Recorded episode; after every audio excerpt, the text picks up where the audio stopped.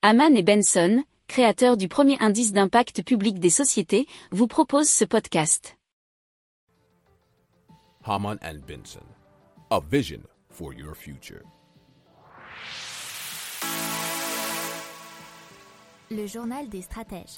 Allez, on parle d'un vélo électrique un peu particulier. C'est le vélo électrique qui se dénomme Et qui a été développé par euh, la société STEE. E. Alors, ce vélo électrique, il est assez particulier car il n'a aucune batterie. Donc, il n'a pas besoin d'énergie pour le recharger. Et donc, pas de batterie dit pas de composants contenus dans les terres rares. Il y a aussi un, petit côté spécifique dans son assemblage puisqu'il est réalisé à partir d'anciens vélos de récupération.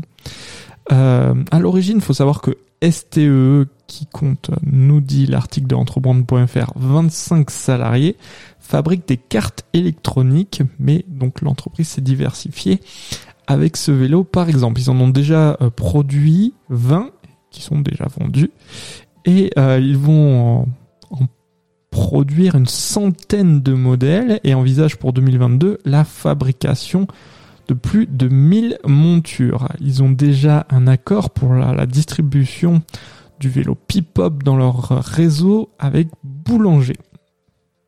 Si vous aimez cette revue de presse, vous pouvez euh, vous abonner gratuitement à notre newsletter qui s'appelle La lettre des stratèges, LLDS, qui relate, et cela gratuitement, hein, du lundi au vendredi, l'actualité économique, technologique énergétique, mais aussi de l'hydrogène et puis de tout ce qu'on trouvera super intéressant pour votre vie.